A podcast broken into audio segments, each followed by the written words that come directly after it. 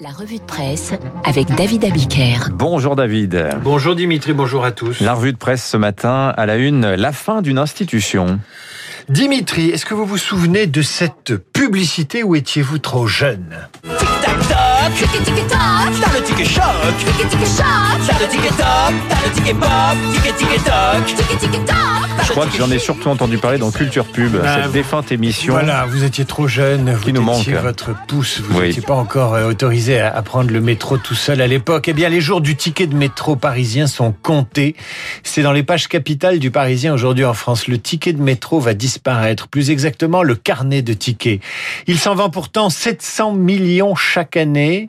Il va être supprimé, ce carnet de tickets. Pourquoi? Parce que selon ceux qui l'ont décidé, il pollue, il n'est pas pratique, qu'il est surtout concurrencé par le pass Navigo et le téléphone et donc la dématérialisation des titres de transport. Alors le carnet connaîtra un arrêt progressif à partir du mois de septembre prochain. Sa vente en automate sera progressivement arrêtée entre octobre 2021 et janvier 2022 pour une disparition programmée en mars 2022. Pour les accros au ticket chic et choc, le ticket à la pièce restera en vente au coût prohibitif d'un euro 90 et encore, il pourra Oui. encore augmenter. C'est 2 euros dans les bus. Ah, voilà. Évidemment, si vous êtes vieux, que vous n'avez pas de portable et que la commande d'un pass Navigo vous paraît compliquée et paprassière, eh bien, ce sera tant pis pour vous.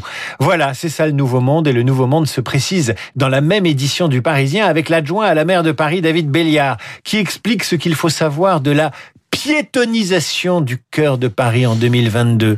On pourra toujours s'y rendre en voiture, mais avec de bonnes raisons. Le transit en scooter, en utilitaire ou en auto dans le cœur de Paris ne sera plus autorisé. Le cœur de Paris va ressembler à celui de Rome, de Milan, de Madrid. Les édiles municipales appellent ça la zone apaisée.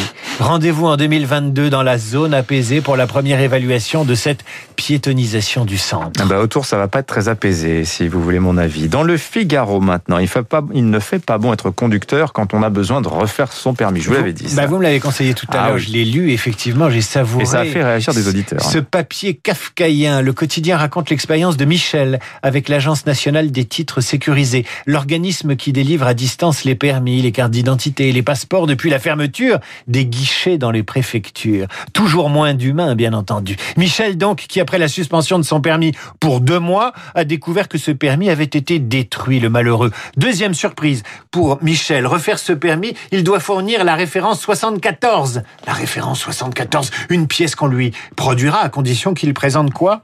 Son permis de conduire. Eh oui. Ben oui, mais il a été détruit. Les démarches administratives de Michel vont durer deux ans. Ah, le cauchemar. Et, et l'homme a cette phrase que reproduit le Figaro avec une immense compassion de point j'ouvre les guillemets.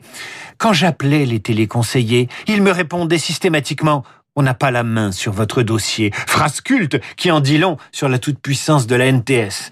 Alors en réalité, l'Agence nationale des titres de sécurité, ça marche sauf quand un grain de sable se glisse dans la procédure. En cas d'annulation judiciaire d'un permis, par exemple, eh bien plusieurs services administratifs sont concernés. Tribunal, commissariat, préfecture, il suffit qu'un document manque et c'est la paralysie. La NTS a augmenté le nombre de téléconseillers de 60 à 270. Ils ont répondu cette année à 2 300 000 appels téléphoniques, à 800 000 courriels.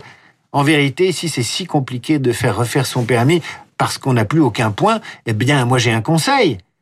Il faut respecter le code de la route. Il a 100 ans cette année. Oh, Ah oui, c'est plus sûr. vous faites pas la leçon, Ah quand ben même, non, mais David. enfin, quand vous voyez le nombre de chauffards sur la Nationale 12, par exemple, permis de conduire, mais également permis de sortir. À la une du Parisien aujourd'hui en France avec le pass sanitaire présenté par le secrétaire d'État au numérique. En vigueur le 9 juin, le pass sanitaire pourra être présenté sur papier ou via son smartphone avec l'aide de l'application Tous Anti-Covid. Tiens, tiens, elle revient.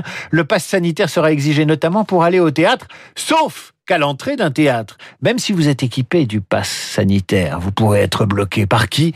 Par un intermittent. Ah, c'est la une des échos et ça c'est un sujet dont on parlera dans un instant avec Philippe Tesson. Intermittent, le piège de la surenchère. Les syndicats d'intermittents du spectacle continuent d'occuper les théâtres, des centaines de théâtres malgré les 11 milliards engagés par le gouvernement pendant la crise sanitaire. C'est la une des échos. Au départ, ces organisations occupaient les théâtres pour exiger leur réouverture. Les théâtres rouvrent progressivement, mais les intermittents continuent à les bloquer. Et les échos font les comptes. Des milliards, plus des milliards, plus des milliards. Ça en fait 11 donc, mais ça n'est visiblement pas assez. Que veulent les intermittents? Une année de plus de leur couverture chômage, l'abandon de la réforme de l'assurance chômage les concernant, car elle empêcherait la prolongation de leurs droits.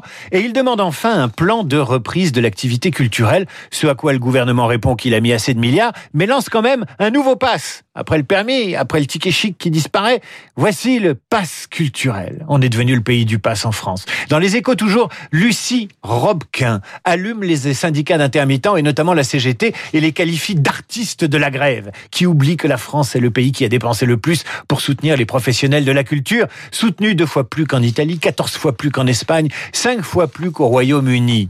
Je vous rappelle que pour se cultiver, on peut être seul avec un livre ou écouter la radio et que ça coûte pas bien cher. Sans ce soutien à coups de milliards, poursuit l'éditorialiste, la pandémie aurait tué des centaines de lieux culturels. Aux artistes, dit-elle, d'éviter le geste suicidaire qui reviendrait à mépriser durablement leur public. Enfin, dans Libération, double page sur les violences faites aux hommes. Alors que le républicain Lorrain fait la une sur la mort de Stéphanie, tuée en pleine rue à 22 ans, à Hayange, en Moselle, par son conjoint, coup de couteau, Libération propose un dossier sur les violences conjugales dont les hommes sont victimes. 13% des signalements, des cas rares dont la parole ne se libère pas. On y lira notamment le témoignage de Cyril.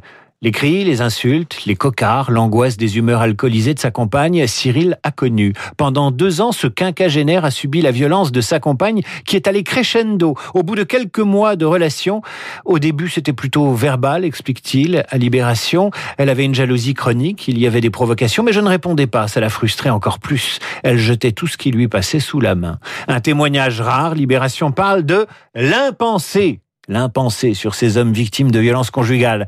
L'impensé. L'impensé, c'est le nouveau terme à la mode dans la langue sociologique. Si vous voulez transformer une tendance ou un phénomène non significatif en quelque chose de significatif, vous dites qu'il y a un impensé. Les sciences sociales sont de grandes spécialistes de l'impensé. Et sur ce sujet, on lira l'interview remarquable de Nathalie Hennick dans Le Figaro, sociologue et directrice de recherche au CNRS. Elle publie un brûlot sur les méfaits du militantisme sur la recherche en sciences sociales.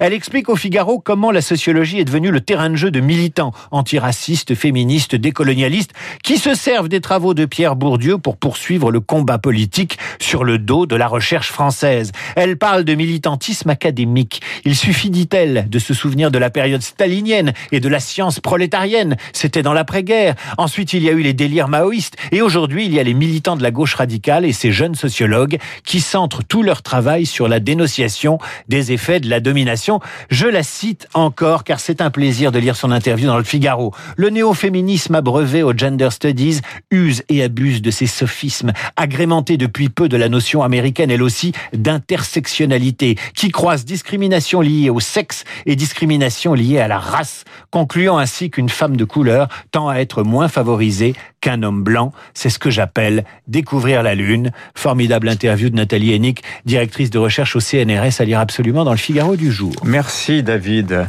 L'impensé, effectivement. Tout est impensé finalement. La lutte contre le chômage, ah, y a un le régalien Il y a Macron. des esprits libres et il faut absolument Voilà. les interviewer. Bah, eux, ils pensent, nos esprits libres. Ils sont avec nous. Philippe Tesson, directeur du théâtre de Poche-Montparnasse. Bruno Jeudi, le rédacteur en chef de Paris.